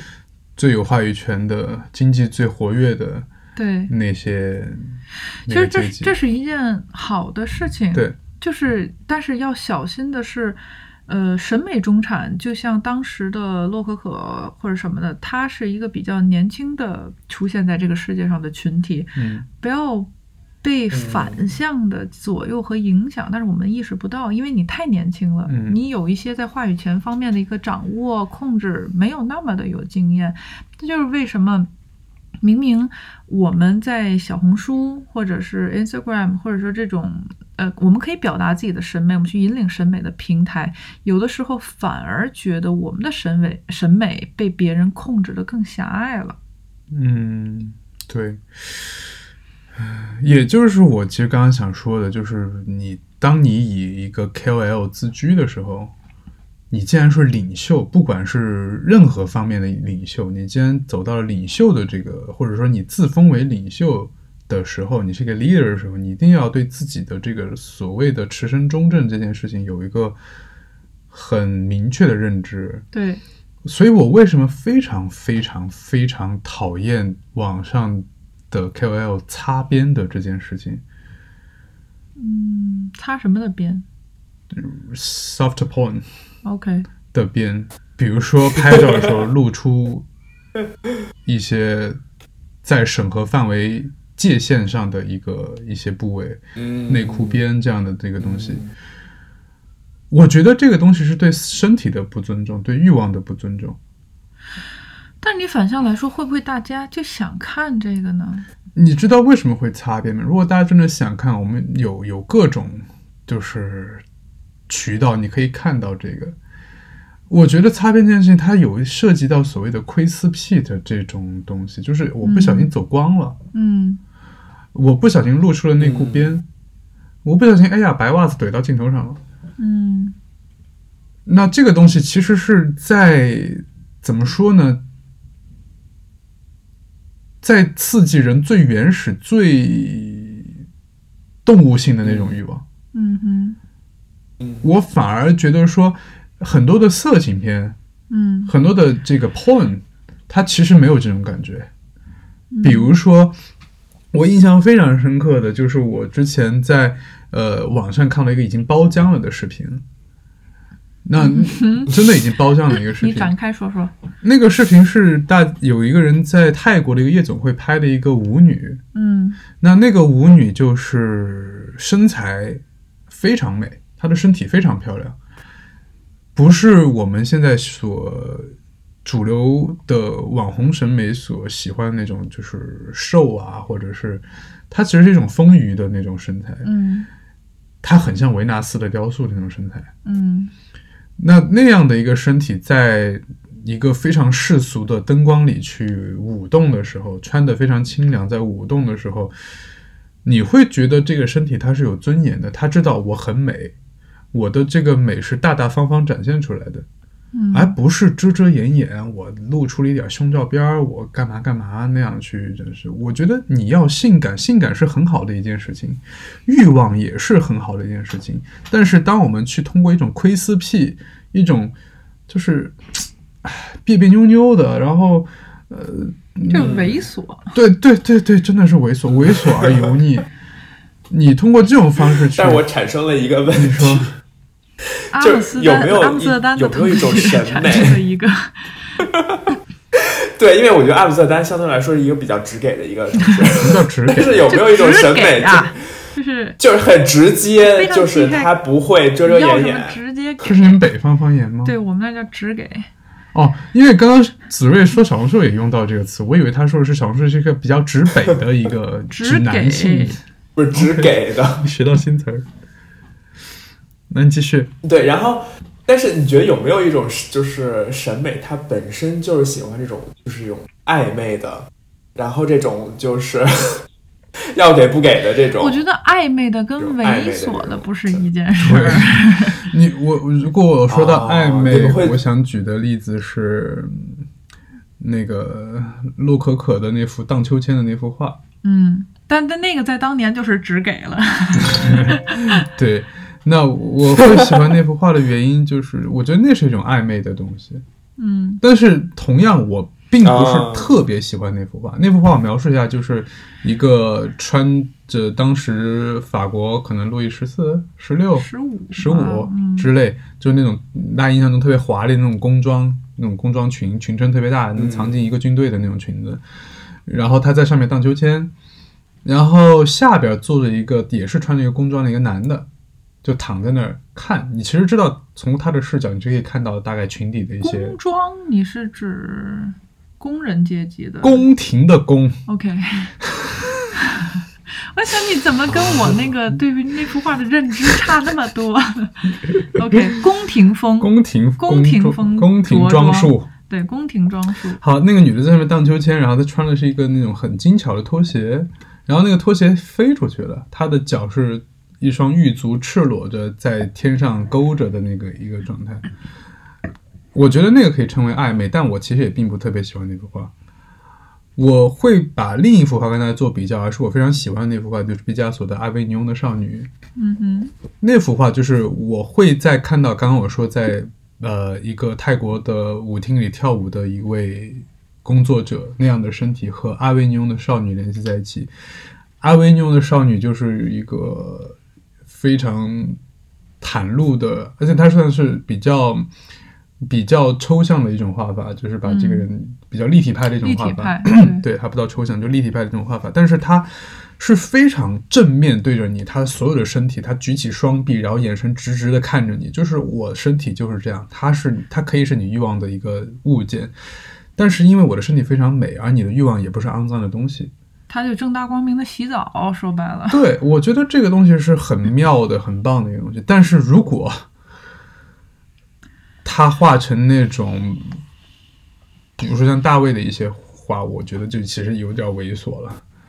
这个有一些个人的东西在我不知道，就反正如果他遮遮掩掩的，然后露出一点儿，对，其实归根结底，其实就是暧昧的跟猥琐的不是一码事儿。对，我觉得子睿问的那个问题，更多的是我们可不可以接受暧昧的东西，肯定是没有问题。或者这么说，《牡丹亭》里面那段，就是呃，哎，不是《牡丹亭》，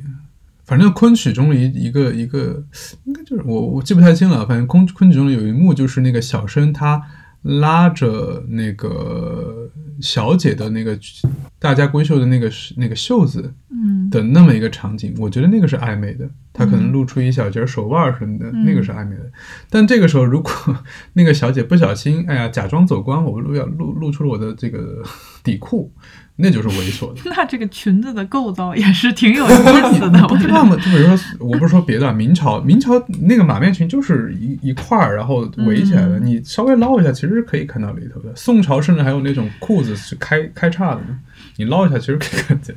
我觉得暧昧的东西其实是存在发乎于情、止乎于理的可能性的，嗯但是猥琐的东西你就没有自主权了。嗯，你被凝视、被窥探，都不是被凝视、窥探客体可以去掌权的一件事情。就是你刚刚举那个昆曲的例子，其实跟小红书上这个例子，它怎么说呢？就是我是能够想象在小红书这种 Web 的 APP 上看到这种东西，因为我觉得小红书它就是负责发这种东西的，就你知道它的这个氛围是非那个常契合的。对不起，但是就是就所以我觉得我看到这东西不是很出不会出乎我的意料的。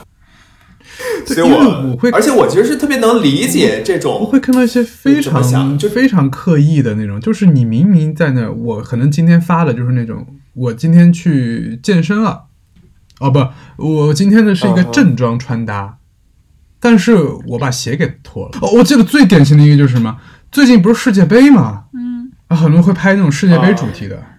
那种那种照片儿，也是我的什么世界杯看球穿搭。然后匡基在球场上坐着，把鞋给脱了，然后穿着白袜子在球场上坐着。我也不真看世界杯的人只会觉得你好烦，离开球场，我现在要踢球。真的，我这这个就是擦边啊！我觉得你你你如果想发，我今天买了一双特别好看的白袜子，大家看看，哎，我今天买了一条特别非常好看的内裤，大家看看，我脱给你看。也有点吓人。我这就是我推荐，这应该不能播，对吧？我觉得我推荐这种东西，我觉得是 OK 的。但是你你你你就是挂羊头卖狗肉，对他其实还是但你知道还是这个问题，就是欲望本身不猥琐，但是你猥琐的把欲望展表示达出来，表达出来，你猥琐的去对对勾对对对，引欲望，你好好猥琐。你要把别人的欲望变成你的流量。我是觉得这件事情非常的猥琐，而且他会和低级，而且是他要勾引的是别人猥琐的欲望，这个是最猥琐的。对，我觉得就是我你要是勾引，我从需求端，从需求端嗯讨论一下，你你你你你有什么需求？就我我觉得从需求端，我不是我的需求端，就是我来揣测一下，你怎么 恶意揣测不是你可以这么说，你有一个朋友，你有一个朋友，就你有一个朋友吧，对我有一个朋友分享给我，然后我觉得他满足的是什么样的需求？他满足的是那种，就属于你今天，比如说你，他满足的不是你就是性爱的需求，他满足的是你前戏的需求，你懂吗？我的意思。你的前期需要袜子这个东西，你的前就期就有时候不是戏他有时候前戏，就他有时候满足的不是你想高潮的那个需求，他有时候小木叔也确实没法满足你高潮的需求。对，就是，但是这部分需求就是是就是可以被这种内容所满足，但是我是坚决抵制这种 这个呃这三对俗这种你好好内容，因劝劝为我说实话你朋友，我也没有看到你好好很多，劝劝你朋友，的确是，这也是他自己就是他思想的问题，咎由自取。是我做做一些做一些个补充，嗯，我们怎么再把这个话题绕回到审美上呢？这就是一种，不是这就是一种审美啊，哎。对吧？对，也就是为什么我我为什么想想聊这个这个事儿，就是我之前说的那个那句话，我就觉得审美是和道德挂钩的。我们现在其实是会，是我们现在很羞于谈论道德，我们现在觉得道德是一个不好的东西。但我觉得说，是因为我们 太习惯说道德枷锁这个，我们把道德跟枷锁统等同了绑架。对，但但是但是说到这个道德，以及说到就刚刚这个小红书这个擦边的问题，其实我我我觉得我的观点和你非常非常一致，就是说在公共治理层面，其实这种东西不应该被禁止，不应该被被就现在所谓的封杀。但是我觉得从个人教对个人教育层面，你是需要被你是需要被教育，或者说你自己是需要知道什么东西是道德的，什么东西是不道德的。对，因为就像我觉得很多现在明星，他很多就是他其实没有触犯法律，但他不知道他触犯了什么，然后这明星就突然就没了。其实我不是特别特别的支持这种行为。我的意思是说，很多东西它在法律框架内它是会存在的，这就是现实。但是其实我觉得更多是应该着力在于说，你每一个人要建立自己的道德，要知道这些东西其实是不道德、不正确。我非常同意你的这个观点，就是我绝对、绝对、绝对反对封杀这件事情。比如说，之前有一个我我有一个网红，一位女性的网红，我是真的对那那位网红，我我不反感，但是她会让我觉得害怕，会让我有点恐怖谷效应出现。哦，我大概知道你说的是谁对。，然后她之前很多人很喜欢她嘛，谁呀？然后他被封杀了。我当时还发了一朋友圈，我觉得不应该做这件事情。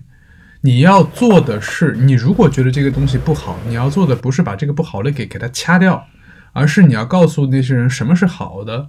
当然是他主观这个当权人主观认为的好的，他要做这件事情，而不是说去把这个给修剪掉。我觉得这不好，我哐叽给他剪了。对，这个就说到我们刚才说的，呃，审美教育应该在人的哪个阶段，而且或者而且要不要不要有？它的方式，它的模式应该是什么样的？其实审美教育如果说被用的非常科学、非常得当的话，你不再我们就不再需要封杀，嗯因为从我们的道德观出发，就不会允许这个东西在那里妖魔鬼怪的翻江倒海了。对，它会是一个审美自动选择、自然淘汰的一个一个东西。我我从来不认为这个 porn 色情片是一个不好的东西。我认为每个社会都需要色情片。嗯，如果大家对这个有兴趣的话，请去阅读巴塔耶的《色情》那本书，色情在人类的整个的存在里面是非常非常重要的一环，是绝对不能缺失的一社会个东西。的安全稳定也是一个非常重要的存在。对，那我认为一个好的色情的东西，它的作用是疏解人类被压抑的欲望，嗯而不是去挑起和再次压抑这个欲望。我又想说回擦边这件事情，因为擦边它并不疏解你的欲望，它只勾引你的欲望，并且把你的欲望勾引起之后，它会让你的欲望再次被压抑，因为它不能满足你，它只会让你的欲望被勾起之后再次被压抑。嗯，听起来好 S M 呀。就说色情其实对于这个人的一生是很重要的。我我我就是来到这个阿姆斯特丹之后，因为这儿不是特别开放嘛，而且它其实红灯区什么的也非常开放。然后关键是你每次去红灯区的时候，你会发现它那个红灯区可能一层，包括地下一层的，可能是这个给咱们性工作者的这个工作提供一个场所。你怎么知道地下一层但是呢就会有一部分是这种半地下的呀？？OK，就你可以从外面看到哈，你不要就是钓再让鱼的你我说去，这个咱们可是一个遵纪守法的一个，对你这一钓鱼执法，咱一立刻被 被。他的朋友告诉他，但是他其实，在二 在二层、三层及以上是住人的，嗯就是他住人也会住小孩儿。然后我每次比如说跟这个河南人聊的时候，我就就会问他们，就是说。这个你们这个小孩儿，就是他其实也会看到这些性工作者，就从小到大嘛，然后那会对这个小孩的成长有一些，比如说影响吗？至少说，无论是正面负面的，他们基本上说，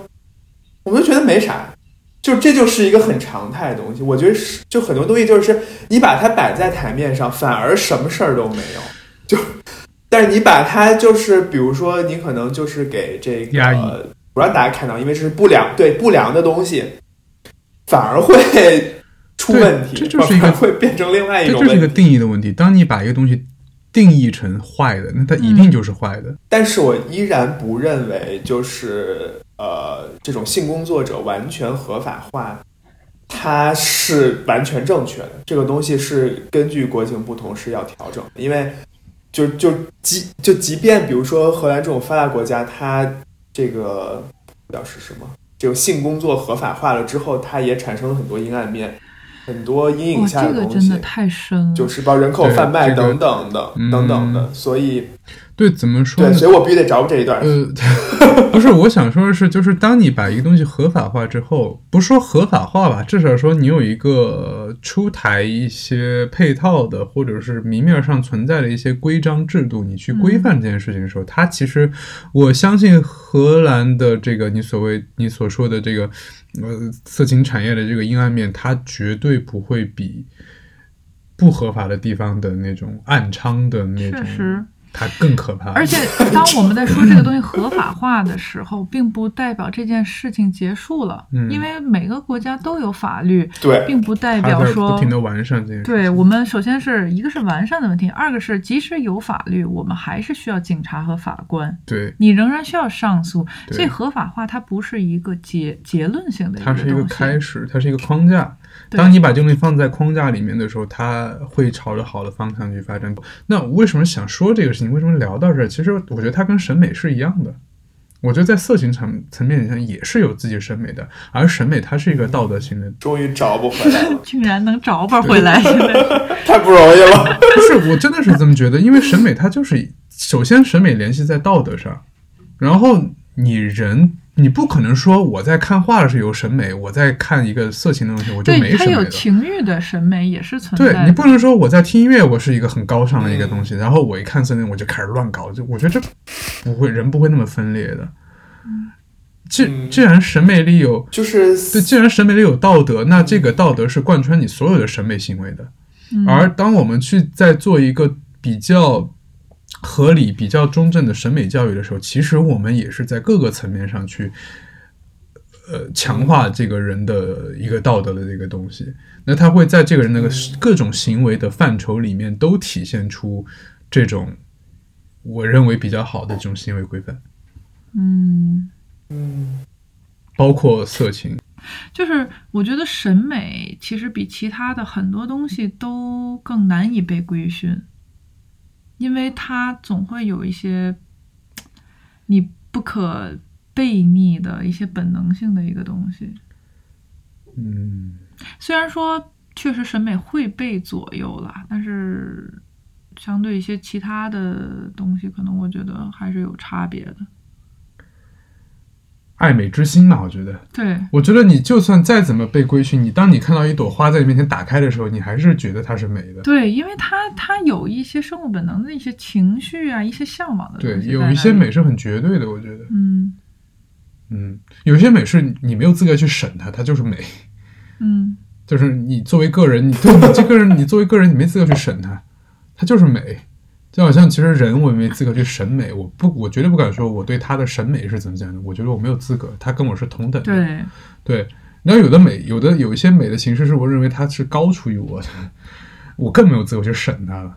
所以说回来，就是在于网红 KOL 这件事情，就这个时候，我觉得真的就是大众，呃，忘了自己还有这个审美权，审美权，而且他们是就是他们就像我们刚才聊的，他们不知道自己正是最有审美权的那批人，就是审美中产。而且你甚至都不说个人审美权，连集体的审美权都是可以被剥夺的。嗯，比如，我们现在对人脸的审美，刚刚子睿说对人的审美，我们不是说对人的审美，对人脸的人的五官的审美，我们都喜欢那种大眼睛、高鼻梁，或者当然有些比较偏门的，我会喜欢这个单眼皮儿、小眼睛那种眯眯眼啊什么的。但是你不得不说，最主流的审美就是大眼睛、高鼻梁和小脸。但是你会发现，这套审美其实完全是西方人的审美。如果如果如果你看到这些敦煌的雕塑，或者是古画，或者说你看到一些呃古书，就是以前的古典小说对人的这个美美人的这个描写，比如说《红楼梦》里写到薛宝钗说她面如银盘。今天你如果一个女演员她面如银盘，那谁银盘 就是就是方的，人家说的是圆的，OK，因为那个梁福贤有一个银盘正在放在桌子它是上，方的。对，如果现在有个女演员她面如银盘，你肯定艺术人就让他去减肥。然后你如果看一些敦煌的菩萨的雕塑，它就是最典型的眯眯眼，但是它是丹凤眼。我我个人体验我没有办法 get 到你说的这些，就是我首先我不知道在流行什么，而且我觉得这个太哎，对对对，好好，好我就是你确实，因为我可以理解是什么呢？就是有一些审美是纸面上的，嗯，大眼睛、双眼皮、高双双眼皮双眼 皮、皮，双双眼皮儿、双眼皮儿、高鼻梁、小脸，嗯，呃，就就是这些东西，但是我觉得它是纸面上的，它跟我的审美其实实际操作不搭嘎。嗯，因为可能毕竟我是学可能艺术相关的，我我需要去看到真迹，我才能你知知道为什么？因为你的审美已经不主流了，你就看一个事情。好，嘞，不是真的不主流。嗯。你就看一个事情，我们经常会拿出来笑的，就是你在网上看到一些人的 P 图范本，嗯，你会发现他 P 的越夸张的那一部分，那就是主流审美所要求的，眼睛 P 的跟外星人那么大。我觉得它不符合人体构造。对，可是它就是一个审美的主流，虽然它夸张化了，OK，它就是它就是没没收住，它就是 P 的时候没收住，但是它是朝着顺着那个方向去的，眼睛要大，脸要小，下巴要尖，哎，你说到这个。我要突然间问一个其他的问题啊，问你们两个。我觉得我们都别否认啊，咱们拍照一定 P 图，对啊吧？有人不 P 图吗？你们两个嗯一定会 P 的东西是什么？我觉得不同照片 P 的不一样吧。我会先 P 眉毛，啊，眉毛对因为我左边眉毛的那个是缺一块儿的。我会 P 掉一些脸上我觉得它是暂时性的东西，我觉得它不属于我，比如说这长了一个特别大的痘，就是痣你不会 P 掉，但是痣我不会痘 P 你会 P 掉。对，因为痣它一直在那儿，但痘它是可能过两天就不见了，那我觉得它是不属于我的东西，我就把它 P 了。哎，但是讲讲真，我觉得我我这两年就是属于那种，如果这照片我没照好，就整个就是人都已经就是不是我想象当中的我自己了。那我就 这种情形我就直接就再照一张了。对，这种情形还蛮常发生的，就是就是我就直接就是我就放弃了我就只我我发出去的照片，我就其实不是特别皮、就是因为我觉得还是追求一种就是就像是相对来说一种虚假的真实感吧。对。对，我觉得我 P 图的一个准则就是这张照片如果给一个陌生人看，他能认出我来。就是他看到这张照片再看到我，他不会哦哟的那种感觉。对，这是我的一个准准则。但是我觉得更更重要，其实是找光，嗯，怎么现在变成就找光比自拍你指导 P 图重要。咱现咱现在开始哎自自拍教学了是吗？？你们有没有发现，如果你平常觉得人这个人他自拍非常好看、非常自然的话，你会觉得这人他审美，你会发现他在别的地方审美也不错，因为他对自己的认识非常的清晰，他知道自己什么样好看。如果这人他 P 图 P 的特别好，我的意思是 P 的特别自然，啊，嗯对自然自然的好。首先，他对人的人脸结构是有认识的，那他可能看了很多美术作品或者怎么怎么样，同意。他知道人脸应该怎么样，他不会乱推，就推到人整个如果人挣扎，可能立刻会死死亡的 一个一个程度。我觉得自拍这个事情真的非常体现一个人审美。对，还有什么你们觉得会体现人审美？除了你真的看到这个人，我觉得是这照片的质感，就是我也不知道它到底是滤镜的问题氛围，感还是相机的问题，还是哪儿的问题，也不是氛围，就是反正是这个质感，就质量。我对就是我更多想就就是强调你在它这个成像的这个而且你在拍图质量的时候，它会有一些构图的选择，也是非常体现审美的。我觉得，我觉得啊，虽然有可能不太现实，但是最体现一个人审美的，是在他不外露的地方。比如说，你随机摁开他锁屏键下放的音乐，嗯你打开他的相册，然后什么你你让他把什么倒数第三张照片发给我，万一是人家拍的也是私密照，就除了私密照啊，结果一看人家私密照的构图也哎，对，如果私密照还不猥琐，很美，啊我就没事儿吧 OK。就是我觉得我的私密照就挺美的，嗯，发来我们看一看，我们来放在看 show 这 notes 个里。对，放在 show notes 里，我们自己来评判一下。那万一说你点开你的那个锁屏，你看到这这个人正在播放喊麦，那那他就是问题，就是在于这里，就是你你的审美，那你会觉得这个人审美很好吗？如果你就不认识这个人，你点开他的屏，看我不会认为他审美很好，但是我我至少看到了他一部分真实的审美。嗯我我觉得啊，如对，体现审美的一个对，对，我觉得你在朋友圈的一些虚假的脸，然后你去跟人说，哎，我其实喜欢听什么？你说刚才德彪西嗯之类的这些音乐，其实不能代表你任何东西。这个人审审美的好与坏，反而是在那些非常看不可见见的地方的地方。对，好了，我觉得我们今天就聊到这儿吧，私密照都聊到这儿，都聊到这儿了，赶紧结束吧，我觉得。